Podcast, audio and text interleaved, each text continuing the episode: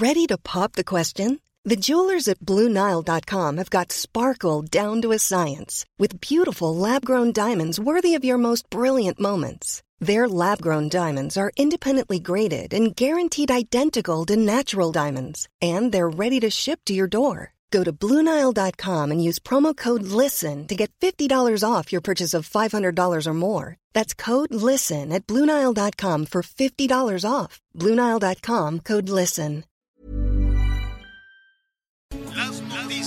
¿Qué tal? ¿Cómo le va? Buenas tardes. Estás a punto de escuchar Yo soy Javier Alatorre. las noticias con Javier Alatorre. La vamos a pasar muy bien. Comenzamos. puedes oír, pero no me puedes hablar. Puedo ir, pero no me podré quedar.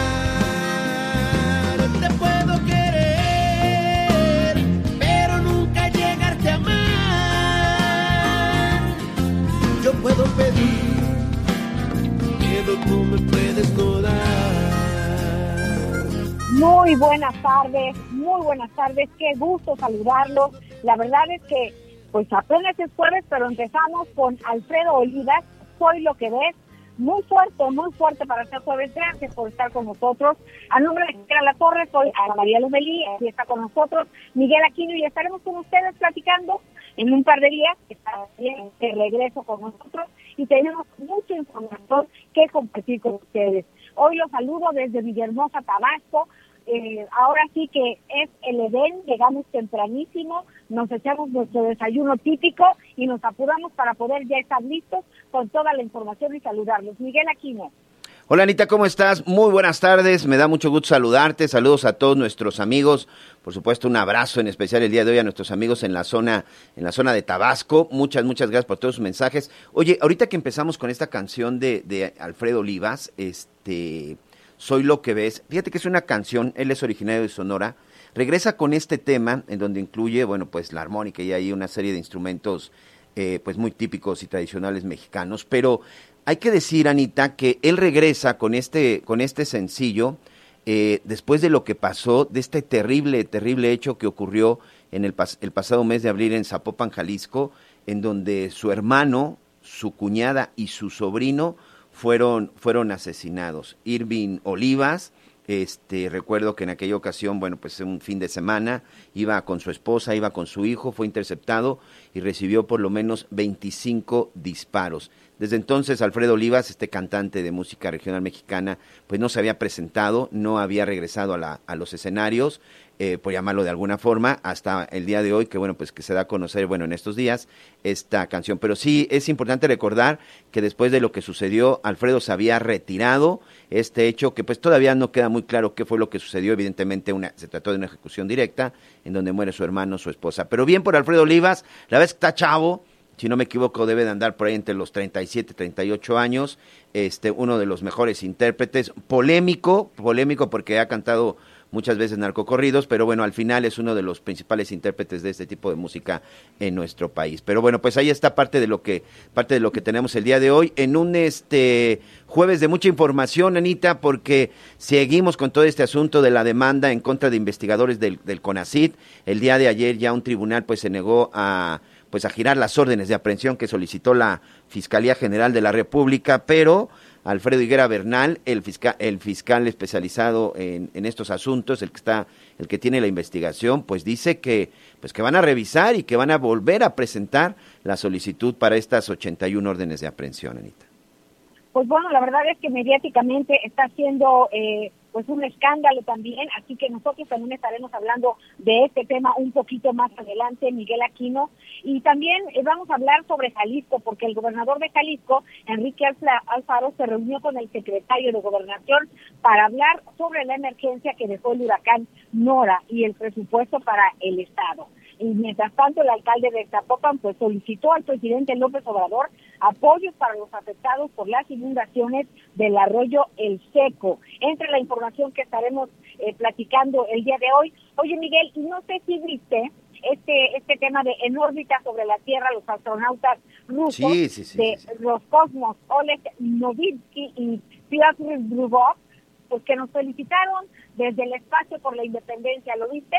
Sí, por supuesto, imágenes impresionantes de por sí, eh, esas imágenes siempre que mandan desde la, desde la estación especial, de la estación espacial, son increíbles. En streaming más adelante, para nuestros amigos que continúen con nosotros después de radio, le estaremos presentando precisamente estas imágenes. Y bueno, la felicitación la felicitación es por el, pues el aniversario que apenas pasó, los 200 años, eh, sobre todo los 200 años de que concluyó. Fíjate que eso es muy importante. ¿eh? El mensaje que ellos mandaron no fue por el inicio del movimiento de independencia, fue por los 200 años de la conmemoración de la consumación de independencia. Que atención amigos, es el próximo 27 de septiembre. El próximo lunes 27 de septiembre es cuando precisamente se cumplen 200 años de la consumación de la independencia. Paréntesis, también es mi cumpleaños para que no se te olvide, Lomelí.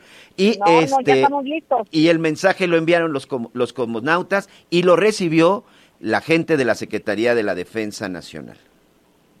Así es, a través de la agregaduría militar de la embajada. Y pues mira, en la mañana fue eh, algo muy emotivo y totalmente inesperado, con muchas de las cosas que pasan eh, hoy en día, Miguel Aquino. Oye, y también comentar que miles de jóvenes, como Diego de 15 años, que fue diagnosticado con leucemia, pues esperan encontrar un donador de células madre, eh, pero pues apenas el 10% lo logra.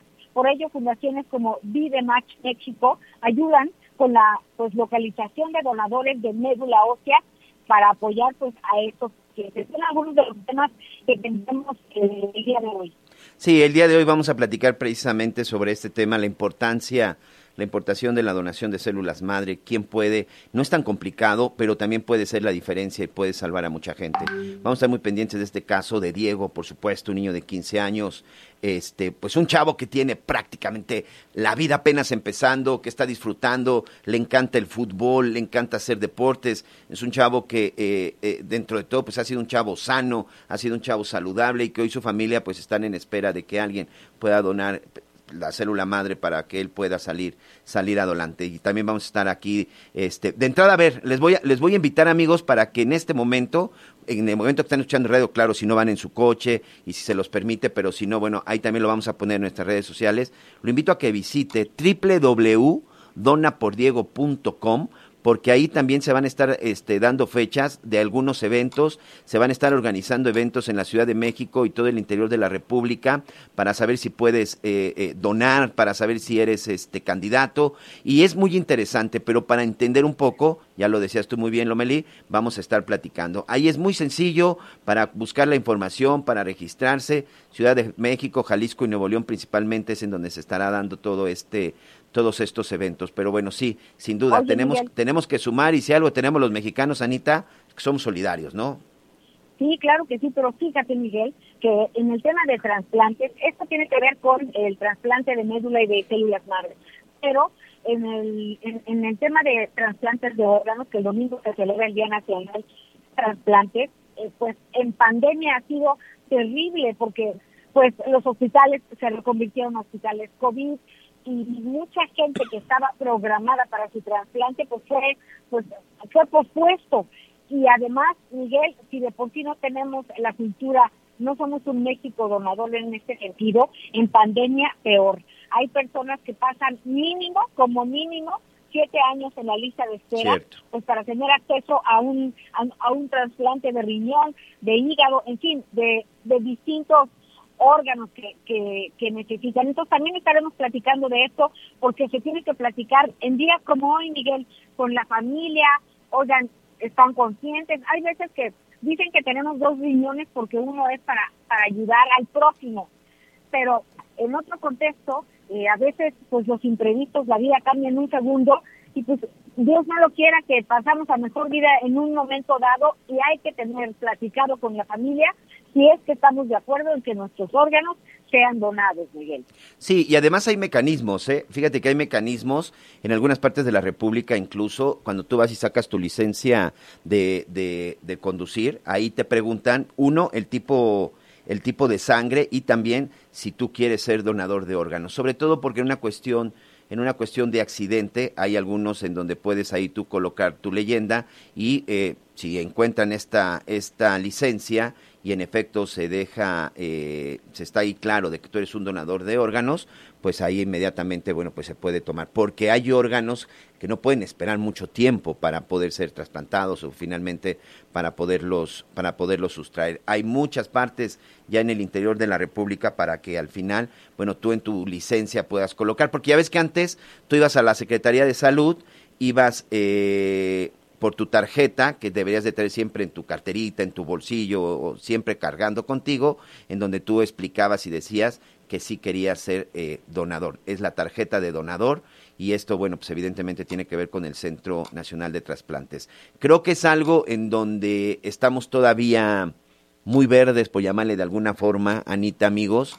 Creo que la donación de órganos es algo que todavía muchos no entendemos de manera clara muchos no entendemos que al final la donación de órganos, créame, ¿eh? una persona en caso de fallecer y donar sus órganos, no solamente puede salvar a una, ¿eh? puede ser incluso a muchas personas y, van órganos que tienen que ver desde, desde con la vista, con los ojos, en donde pues ahí la gente también puede, puede ayudar. Entonces creo que es muy importante tener la claridad y sobre todo saber qué es lo que se va a qué es lo que se va a hacer y ya posteriormente estaremos platicando. Pero bueno, este ya tenemos nuestra primera nuestra primera invitada el día de hoy. Ya le decía al principio del programa, ha, habido mucha controversia, pero también creo que ha habido mucha confusión o no está claro porque lamentablemente eh, como ha sucedido en los últimos en los últimos meses cuando se habla de un caso de procuración de justicia, cuando se habla de un caso de seguridad termina politizándose hoy en día está, está un poco, pues no, creo que le falta un poco de de claridad, de claridad a esta denuncia que hay en contra de 31 investigadores y exfuncionarios del Consejo Nacional de Ciencia y Tecnología, CONACIT, por delitos patrimoniales en contra del erario. Se hablan de cantidades, yo escuchaba al, fiscal Alfredo Higuera Bernal, de alrededor de 280 millones de, pesos. Yo le quiero agradecer a la doctora Alma Maldonado, ella es investigadora del Departamento de Investigaciones este, Educativas del Centro de Investigación y de Estudios Avanzados, el CINVESTAB, CINVESTAB que sin duda eh, ha, dado grandes resultados a México y al mundo. Y bueno, el día de hoy que está con toda esta eh, denuncia, primero que nada, este Doctora, muchas gracias por esta oportunidad de poder platicar con usted. Yo primero, desde la comunidad científica, ¿cuál es su opinión? ¿Qué opinan los científicos y cómo sienten que hoy sean, no quiero decir atacados, simple y sencillamente señalados con este tipo de cosas? Sí, hola Miguel, buenas tardes. Gracias, y bienvenida. por la entrevista. Eh, pues yo creo que hay enorme preocupación y esto se ha demostrado con las distintas expresiones públicas que ya ha habido de la comunidad, cartas, eh, comunicados, eh, etcétera, sobre este tema que, estás abordando. La verdad es que es un tema además este complicado de entender, no no es tan sencillo. Claro. Creo que en primer lugar hay que decir que no no es que se esté negando la posibilidad de que se investigue a quien se tenga que investigar cuando hay dudas sobre el manejo de recursos. Lo que está pasando aquí es, es, es todavía más grave porque estamos hablando de que se está acusando a exfuncionarios del CONACYT y a exparticipantes del foro consultivo por haber recibido recursos eh, por, públicos, eh, cuando estaba estipulado perfectamente en la ley que el foro cumplía una función que tenía que hacer una serie de actividades, como su nombre lo dice, de recabar opiniones, de consultar a los distintos sectores sobre temas de ciencia y tecnología, y estaba eh, perfectamente claro que podía recibir, que debería de recibir recursos del CONACYT.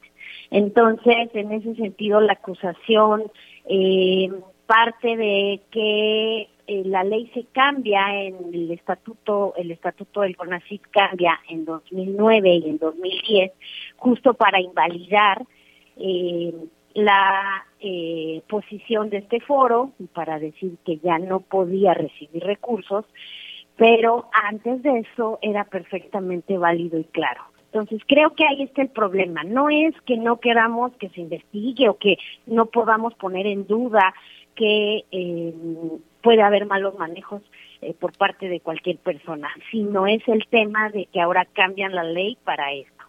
Y, precisamente ese, ese, en ese cambio de ley, si no me equivoco, doctora, tiene que ver eh, con años anteriores con estos manejos. Es decir, esto sucedía antes de que se cambiara la ley.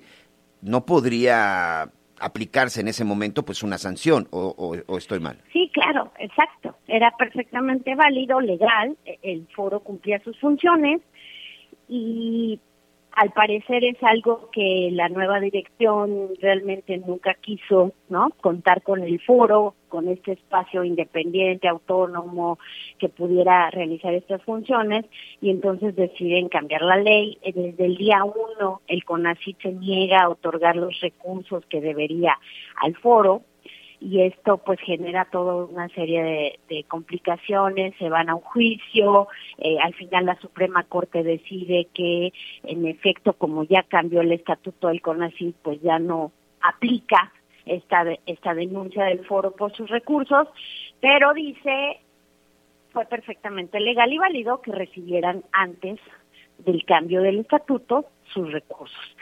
¿Por qué la persecución entonces, no? ¿Por qué esta hazaña con la que se está persiguiendo a estos exfuncionarios eh, al grado de acusarlos de delincuencia organizada y de uso de recursos ilícitos?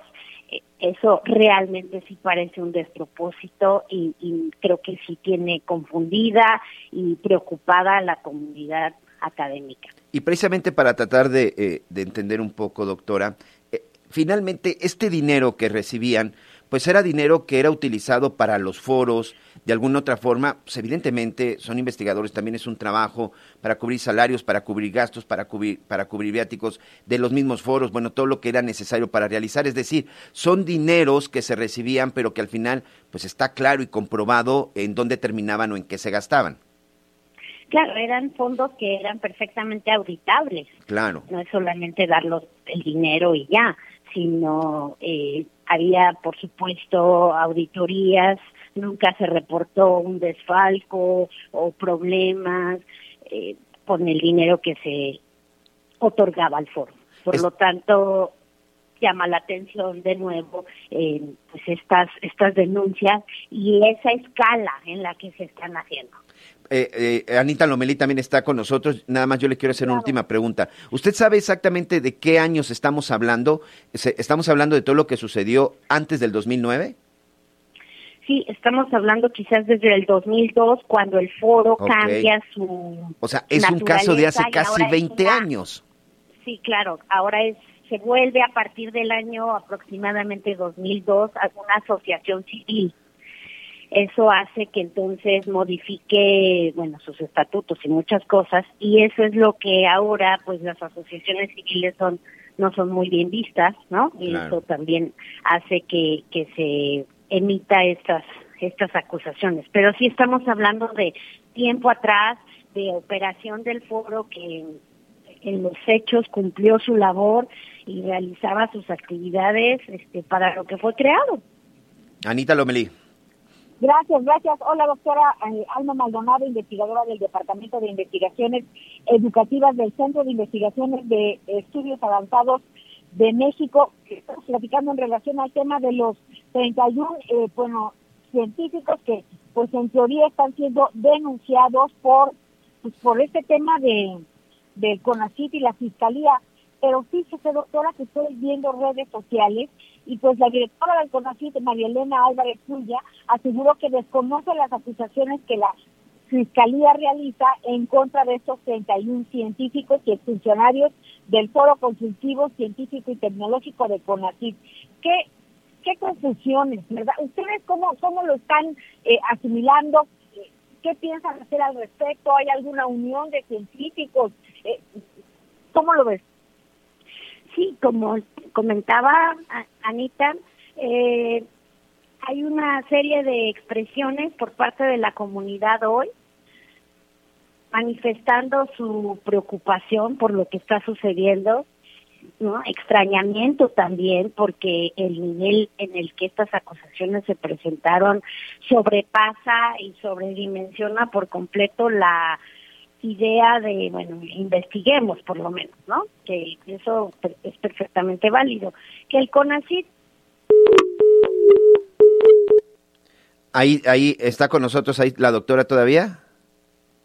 No, bueno, tuvimos, qué lástima, tuvimos ahí una, este, la comunicación, ya sabes, estamos completamente en vivo con nuestros amigos del Heraldo Radio y del Grupo Audiorama. Este, gracias, gracias a todos. Te vamos a tratar de recuperar. Creo que sí es muy importante, es muy importante conocer el fondo del asunto, eh, porque se ha hablado mucho sobre si es una persecución, si es correcto, si es incorrecto, cómo se sienten los científicos pero creo que sí es muy importante saber el fondo y lo más importante es pues cómo lo está percibiendo, cómo lo está percibiendo eh, este gremio de, científicos. Ya recuperamos a la doctora Ana Maldonado. Estas comunicaciones, doctora, que de repente nos hacen ahí este sufrir un poco. Pero bueno, la posición el día de hoy entre el grupo de científicos es solidaria. No se oponen a que se haga justicia. Si alguien, si alguien cometió un delito que se le castigue, pero parece que eh, pues eso es lo que menos se importa en este caso. Sí, y, y, estaba hablando justamente de los excesos, que si okay. bien el CONACYT no presenta la denuncia, digamos, presenta la denuncia, pero ellos no son la fiscalía, no podemos olvidar tampoco el evento que ocurrió hace unos meses en donde al fiscal general se le otorga el nombramiento de investigador nacional nivel 3, a pesar de que hay muchas dudas sobre su trabajo como investigador, porque él no tiene una adscripción como investigador y porque además se presentaron denuncias de posible plagio, lo cual es un tema gravísimo okay. dentro del el ámbito académico.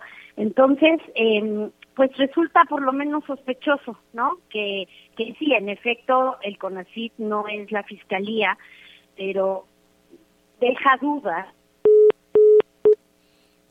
qué lástima, qué lástima. Estábamos ya, estábamos ya concluyendo, pero bueno, yo le quiero agradecer a la doctora, a la doctora Mara Maldonado, sobre todo el momento de, esta entrevista. Este, importante lo que nos estaba diciendo, lo que estaba ella eh, rematando, la doctora Alma Maldonado, investigadora del, del CIDE, investigadora del CINVESTAM, una mujer con mucha trayectoria, en donde dice que pues tal parece o parecería, o de acuerdo con lo que están eh, opinando los científicos, eh, los investigadores, pues que se podía tratar como de un asunto que tiene que ver directo con el doctor eh, Manero, el fiscal general de la República, un enojo que tiene con la gente del CONACID, con estos investigadores, pero bueno, el hecho es que el día de hoy, estos señalamientos, en verdad, eh, un punto de vista muy personal, estos señalamientos no solamente nos habla de, de, una posible rivalidad o de si cometió un delito o no, Anita. Creo que hacer un señalamiento en contra de los investigadores de este nivel, Ojo, muchos de estos investigadores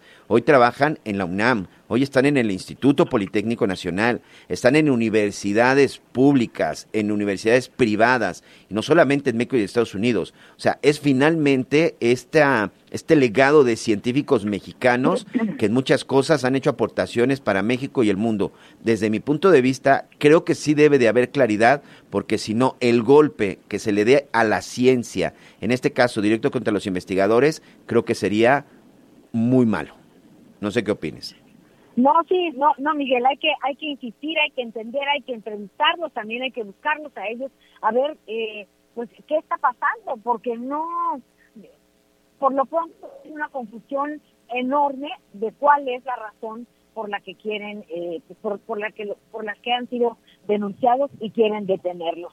Pero Miguel, fíjate que también, aprovechando que estamos por acá, en Villahermosa, Tabasco, tenemos un tema que vale la pena explorar. ¿Desde cuándo teníamos la inquietud y pues decidimos ahora que tuvimos oportunidad de estar aquí, eh, platicar en relación a este tema? Porque en Villahermosa han sido suspendidos varios maestros de la Universidad Juárez Autónoma de Tabasco por el acoso sexual a estudiantes. Y desde el 4 de, pues desde, al menos desde mayo, al menos cuatro maestros de la universidad, pues fueron investigados bajo el nuevo protocolo de cero tolerancia, este, ¿cómo le llaman? Protocolo de cero tolerancia al hostigamiento y acoso, y sexual. acoso sexual. Entonces, y para tal motivo, queremos hablar, pues tú ahí, que por esta razón queremos saludar pues a la maestra Nelly Vargas, ella es directora del Instituto Estatal de las Mujeres en Tabasco. Quisiera ver si ya nos escuchas, maestra. Buenas tardes. Estamos tratando de enlazarla. ¿Ya la tenemos? ¿Ah, sí? Maestra, buenas Ya está, tardes. la- ahí está. Buenas tardes, con el gusto de saludarles. Gracias, maestra Nelly, pues te molestamos, ¿no? Eres directora del ¿Me Instituto escuchas? Estatal de las Mujeres en Tabasco, sí, te escuchamos muy bien. Y queríamos que nos platicaras sobre esta suspensión a los maestros por acoso en la Universidad en Tabasco, en Villahermosa. Sí, muchas gracias. Con el gusto de saludarte, Ana María Lomelí, a tu equipo de trabajo. Pues eh, ciertamente estamos en Tabasco, eh, el Instituto Estatal de las Mujeres, que me toca encabezar en este momento. Hemos instalado 52 unidades de género en los tres niveles de gobierno, pero también en universidades y tecnológicos. Esto ha permitido eh, establecer protocolos para la atención y sanción contra el hostigamiento y el acoso sexual de eh, maestros hacia alumnas. Eh, y me quiero referir en el caso de la Universidad Juárez Autónoma de Tabasco, que encabeza el hoy rector, el licenciado Guillermo Narváez. Eh, en esa universidad tenemos instalada una unidad de género que encabeza la doctora Esmeralda Costa Tornaya, que es una mujer que trabaja con perspectiva de género. Y eh, hemos eh, coordinado acciones con ellos de tal manera que se ha aplicado de manera eh, estricta este protocolo para el hostigamiento y el acoso sexual. Entonces, maestra, ¿cómo funciona? ¿Cómo las alumnas pueden tener eh, la palabra en este sentido? ¿Cómo, operan? Sí, eh, la Universidad Juárez Autónoma de Tabasco un consejo, eh, que este consejo está integrado por maestras, maestros y alumnas.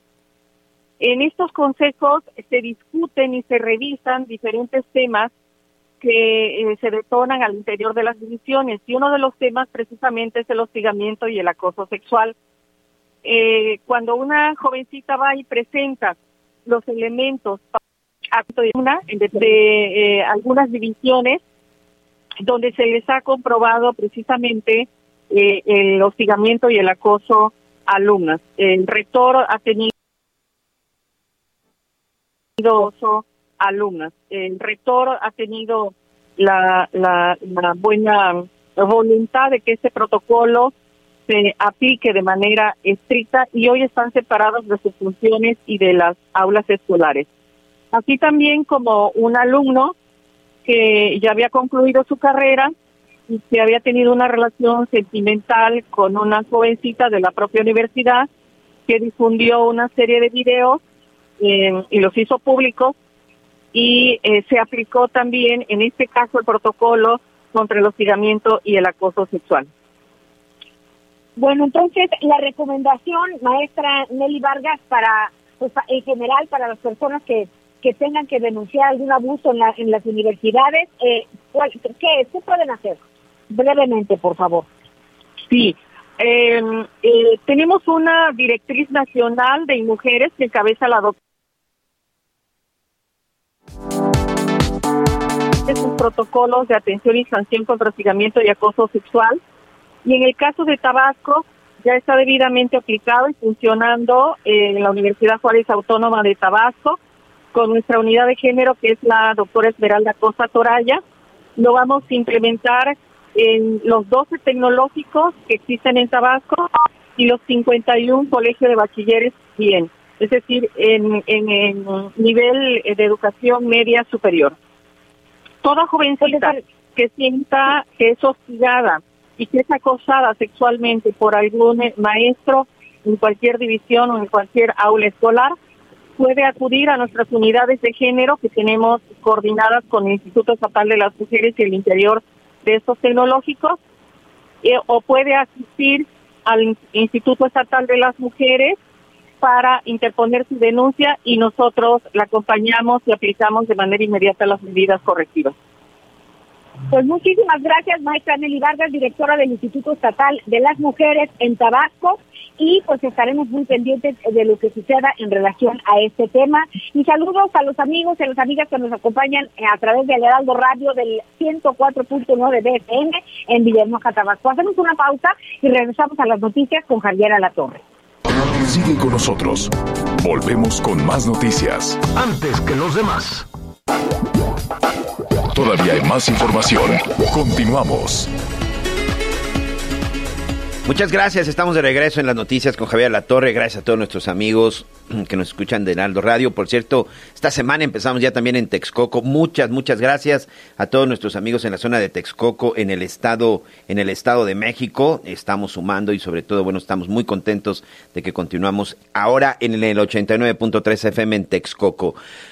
Hoy, hoy sí quiero pedirle, por favor, que en los siguientes minutos nos ponga mucha atención, que nos acompañe y sobre todo que nos ayude a reflexionar y a preguntarnos en qué momento podría cambiarle la vida a usted, a sus hijos, a su familia, a un ser querido. Cambios de repente en la vida que son inesperados cuando uno cree que sus hijos, se lo digo con padre de familia, tiene todo un futuro por delante y que está listo para ser feliz, para ser alguien en la vida, para ser un profesionista, para cumplir sus sueños. Y de pronto a los 15 años nos encontramos con la sorpresa, una desagradable sorpresa de que este pequeño, bueno, pues cambia su vida de manera radical. Diego tiene 15 años, hace un tiempo empezó con un dolor de garganta, hace aproximadamente un año. Después unos ganglios se le inflamaron detrás de las orejas y finalmente presentó un sarpullido en las piernas. En el transcurso de una semana prácticamente, Diego pasó de ser un joven sano y activo a ser hospitalizado y comenzar una lucha por su vida porque le diagnosticaron leucemia. Este joven era deportista, eh, es una persona que le gusta el fútbol y que a pesar de que está enfrentando hoy con esta enfermedad, la verdad es que es una situación muy complicada. Él necesita un trasplante, necesita eh, que un donador de células madre. Hoy la situación es muy complicada con él, tiene 48% de probabilidad de encontrar un donante compatible. Hoy por fortuna tiene unos padres evidentemente que lo aman y que están dispuestos a hacer cualquier cosa por ayudarlo y yo por eso hoy le pido su atención para que escuchemos lo que vamos a platicar en este momento con una de las personas que se está encargando y que tiene todo el interés de ayudar a Diego, sobre todo para localizar a ese donador de célula de célula madre. Yo le quiero agradecer a Sergio Medrano, el director eh, de Latinoamérica de Be the Match, que esta es una asociación sin fines de lucro, en donde finalmente este Sergio se va a hacer todo lo posible y en este momento vamos a buscar en todo, en todo el interior del país al donador correcto para Diego. Pero no solo para Diego, sino que además con los eventos que me vas a platicar, creo que puedes tener y se puede tener la opción de que muchas otras personas tengan esa esperanza de vida si encuentran con su donador. ¿No es así, Sergio? Bienvenido. Así es, muchas gracias Miguel, gracias por este espacio. Como tú dices, es muy importante que toda la población en México nos pueda escuchar y, pueda hacer esta conciencia de poder registrarse como potencial donante de células madre eh, para apoyar el caso de Diego, pero también apoyar otros muchos pacientes que necesitan un trasplante de células madre o médula ósea y que a lo mejor es la última oportunidad de vida que tienen. Entonces es muy importante, Vidematch en México se, se encarga de registrar potenciales donantes no relacionados con la familia de los pacientes. Y este es el caso de Diego, que necesita, él fue trasplantado hace un año eh, por, con las células de su hermano y el mes pasado recayó en esta enfermedad, él tiene leucemia y está buscando un donante no relacionado con su familia. El porcentaje de, de poder encontrar un donante en tu familia es del 30%. Quiere decir que el 70% de los pacientes con esta necesidad de un trasplante de células madre requiere de la generosidad de todos, de todas las personas para que se registren en el, en el registro mundial de Vidematch. Vidematch tiene el registro de más de 39 millones de personas de 41 países del mundo y apoyamos este tipo de casos. Conectamos a ese paciente que tanto lo necesita, como es Diego, ese trasplante de células madres, lo conectamos con un donador que no es de su familia de cualquier parte del mundo. En este caso estamos invitando a todos los que están escuchando y que puedan compartir este mensaje también con sus círculos cercanos de influencia, que se puedan registrar. Se pueden registrar en la página de donapordiego.com.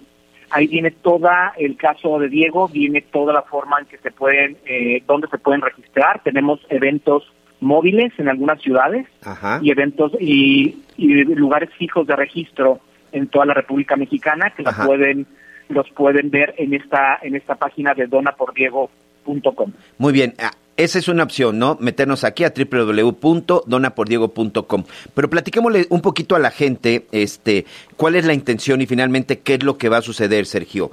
Por ejemplo, y, tú me corriges, hay La intención es que la gente se acerque, de, atención, de 18 a 44, de, de 18 a 44 años de preferencia, por supuesto, gente, gente sana, gente sin problemas de vicios, de drogas, cosas por el estilo. Hay centros donde se va a realizar prueba de saliva y saber si pueden ser candidatos en la Ciudad de México, Jalisco, Nuevo León, Puebla, Estado de México, Querétaro e Hidalgo de inicio. Pero esto no limita al resto de los estados, Sergio. Así es, no lo limita.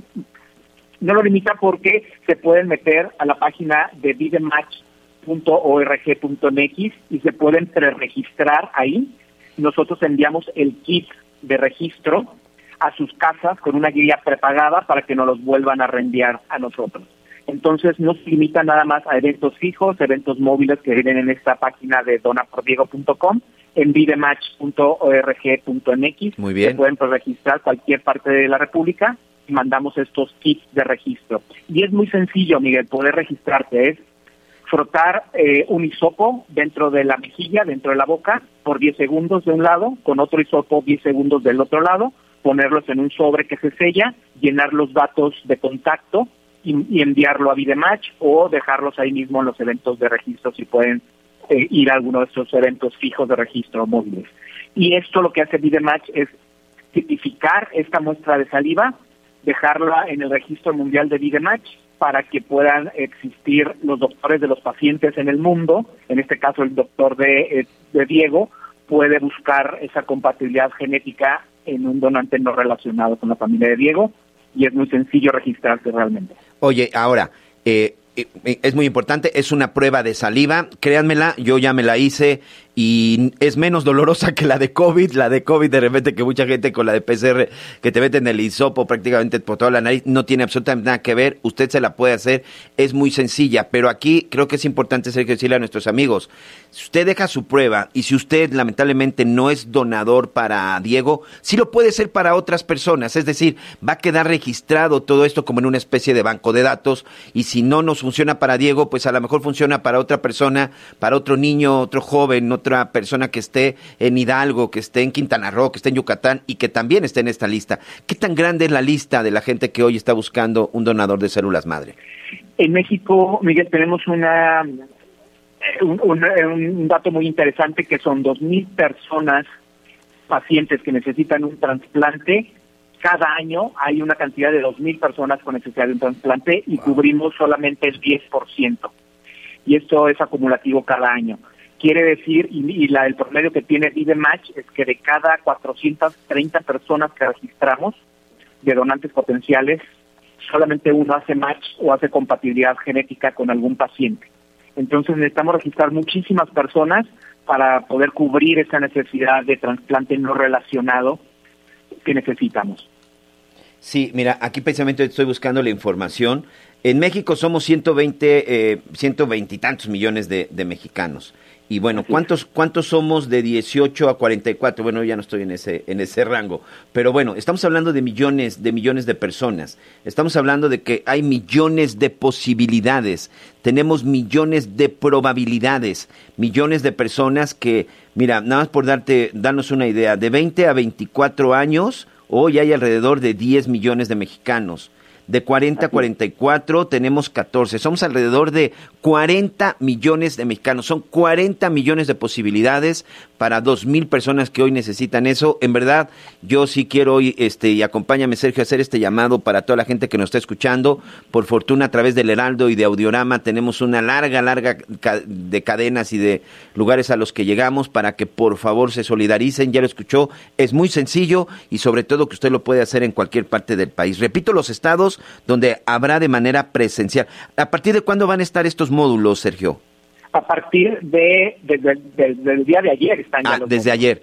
Y el, para saber la ubicación entramos a la página y ahí este y ahí es más fácil verdad en donapordiego.com correcto correcto. Perfecto. Les recuerdo Ciudad de México Jalisco Nuevo León Puebla, Estado de México, Querétaro e Hidalgo. Pues nada más hablamos de una de las de los de las zonas, pues en donde más habitantes hay. Entonces creo que ahí es donde tenemos una gran una gran opción. Sergio, pues espero estar platicando contigo en los próximos días, sobre todo para saber y espero, en verdad espero que en estos micrófonos tengamos la noticia de que apareció el donador para Diego. Así es, yo también lo espero y lo esperamos todo el equipo de Vive Match, toda la familia de Diego y todos los conocidos. muchas gracias por este espacio y la invitación queda abierta a todos los que están escuchando que se puedan registrar como potencial donante de células madre. Muchas gracias y felicidades por esta labor. Muchas gracias y buenas tardes. Buenas tardes, Miguel. Muy bien, tenemos que hacer una pausa, ya regresamos. Sigue con nosotros. Volvemos con más noticias. Antes que los demás. Todavía hay más información. Continuamos. Muy bien, muchas gracias. Estamos de regreso. Gracias a todos nuestros amigos que nos acompañan. Vamos a mandar un saludo en especial a nuestros amigos en el estado de Jalisco, porque bueno, hemos platicado lo que ha pasado en Veracruz, lo que hemos platicado en la zona del Estado de México, en el Cerro del Chiquihuite, por supuesto, lo que ha pasado también en la zona de Tula, en Hidalgo, con todo este asunto de las lluvias, con todo este asunto de las inundaciones y sobre todo, bueno, pues los efectos que ha dejado. Ha dejado muerte, ha dejado eh, familias sin casa, ha dejado miles, en este momento ya se puede contabilizar en miles las personas afectadas, cientos de damnificados y bueno, evidentemente miles de millones de pesos en daños. Ya el gobierno está trabajando, se han anunciado algunos apoyos, incluso hasta de la construcción de viviendas y apoyos para recuperar sus enseres. Pero el estado de Jalisco también, en esta temporada de huracanes, en esta temporada de ciclones, ha sido también de los estados más afectados. Yo le quiero agradecer a Mayeli Mariscal, nuestra corresponsal en el Heraldo Radio, en el estado de Jalisco, porque pues ayer finalmente el, el gobernador Enrique Alfaro se reúne con el nuevo secretario de Gobernación con Adán Augusto, exgobernador de Tabasco, que sin duda, bueno, pues debió de haber sido una conversación en donde ambos se tenían que haber entendido. Y también, bueno, pues Zapopan está pidiendo ayuda para afectados por lluvias, porque en Zapopan también no la pasaron nada bien. ¿No es así, Mayeli? ¿Cómo estás? Muchas gracias por tomar la llamada ya también a todo el auditorio. Pues efectivamente, el gobernador Enrique Alfaro Ramírez se encuentra en la Ciudad de México. Eh, ya sostuvo una reunión con el secretario de Gobernación, como bien mencionas. En esta reunión, eh, pues dijo el mandatario que fue provechosa para Jalisco. Se trataron varios temas, como ya mencionabas, esta emergencia del huracán Nora, algunos temas también en materia de presupuesto y sobre todo eh, pues se espera que también por parte de la federación se puedan definir y concretar cuándo se estarían recibiendo y la cantidad de los recursos que se estarían disponiendo para sobre todo eh, infraestructura eh, que fue afectada por el paso de este huracán aquí en la entidad. Recordar que, bueno, los municipios que mayores afectaciones tuvieron, pues fueron Cabo Corrientes, Iguatlán, Puerto Vallarta, y la infraestructura carretera y de caminos es la que pues se vio mayormente afectada, incluso en Talpa de Allende hubo una localidad que quedó incomunicada, ya en estos momentos eh, fue restablecido por parte del gobierno del estado, se realizaron las obras. Y bueno, ya hay declaratorias también de desastres en varios municipios del estado, sin embargo, eh, no en la zona metropolitana hay eh, pues daños por el temporal tanto en Tlaquepaque y también en Zapopan, un municipio de contraste sin duda, en donde pues si bien hay zonas de alta plusvalía, también hay zonas eh, pues con bastante necesidad. Uno de ellos eh, pues tiene que ver con este tema del desbordamiento de arroyo El Seco, en donde pues se destaca, son más cerca de 90 viviendas las que están en el cauce de este arroyo y que, bueno, han eh, provocado, además de otras situaciones, eh, basura y demás, eh, pues el que se desbordara este arroyo afectó más de 20 colonias ahí en este municipio y sin embargo, pues se emitió o se dispuso toda la documentación necesaria para sustentar esta posible eh, declaratoria de emergencia. La federación descarta a los municipios de zona metropolitana y se la otorga a los del interior del estado. Eh, Pablo Lemus Navarro, el presidente municipal de Zapopan, justo mencionó respecto a la oferta que dijo el presidente Andrés Manuel López Obrador de que se estaría apoyando a los a las personas que viven en zonas de riesgo para dotarles de vivienda y que bueno por alguna necesidad pues no han eh, podido acceder a esta. Y él dijo, incluso a través de su cuenta de Twitter, Pablo Lemus eh, le solicita de manera respetuosa, pues al presidente también apoyar a estas familias, repito, son eh, pues cerca de 90 las viviendas que se han estado eh, pues revisando y que están en este cauce. Incluso con la Conagua ya se han acercado también eh, las autoridades municipales para pues verificar, ver un plan de acción y poder eh, retirarlas de estos cauces, sobre todo evitar algún riesgo a su patrimonio y por supuesto a su integridad. Eh, todavía no sabemos eh, los acuerdos a los que llegó el mandatario estatal, Enrique Alfaro Ramírez, en esta visita a la Ciudad de México. Esperemos pues ya eh, pronto nos hagan saber también si es que eh, Zapopan podría eh, llegar a beneficiarse, al igual que Tlaquepaque, también otra zona muy afectada. Sí, y sobre todo, eh, a ver, ayúdame a recordar un poco, exactamente a partir de cuándo empezaron los problemas. Si no me equivoco, son alrededor de tres, si no es que ya entramos a la cuarta semana desde que empezaron con los problemas y las inundaciones.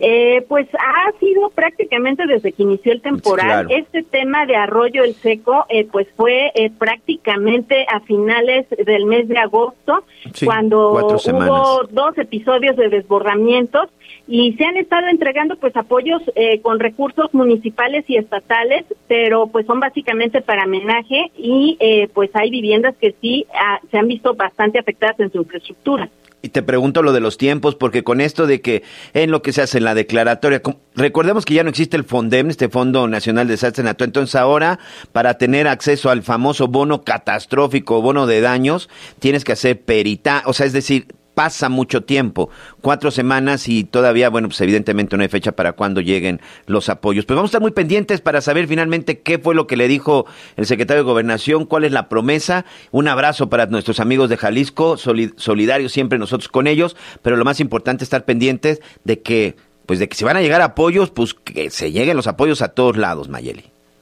Así es, y de manera pronta. De hecho, en el Estado hay un periodo de máximo un mes para que se les entreguen recursos Muy bien. estatales. Así es que, pues bueno, estaremos al pendiente, por supuesto. Muchas gracias, cuídate, buenas tardes. Excelente día para todos. Hacemos una pausa y regresamos. Sigue con nosotros. Volvemos con más noticias. Antes que los demás. Todavía hay más información. Continuamos.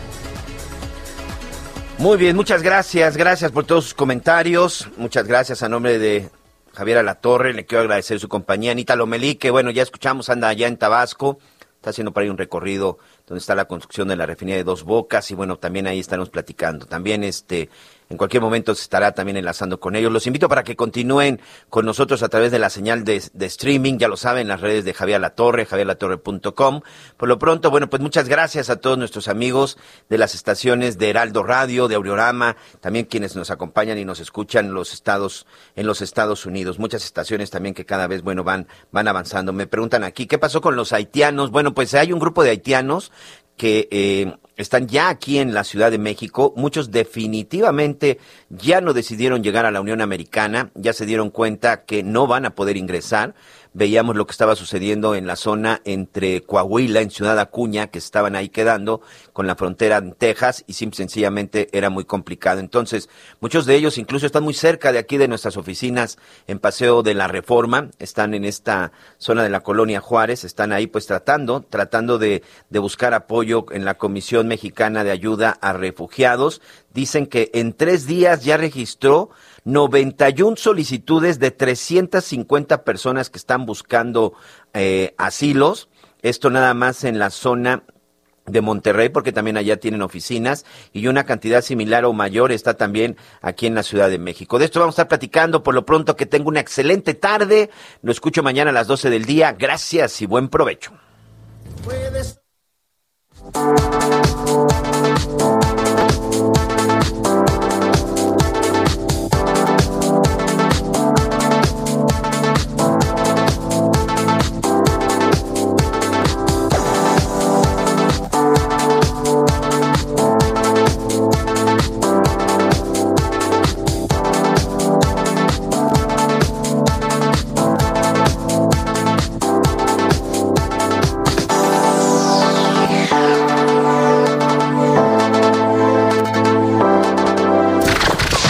Gracias por acompañarnos en Las Noticias con Javier La Torre. Ahora sí ya estás muy bien informado.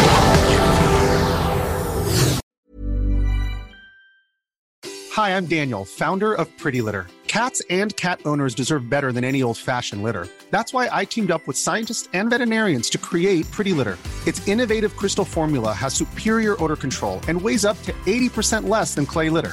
Pretty Litter even monitors health by changing colors to help detect early signs of potential illness. It's the world's smartest kitty litter. Go to prettylitter.com and use code ACAST for 20% off your first order and a free cat toy. Terms and conditions apply. See site for details.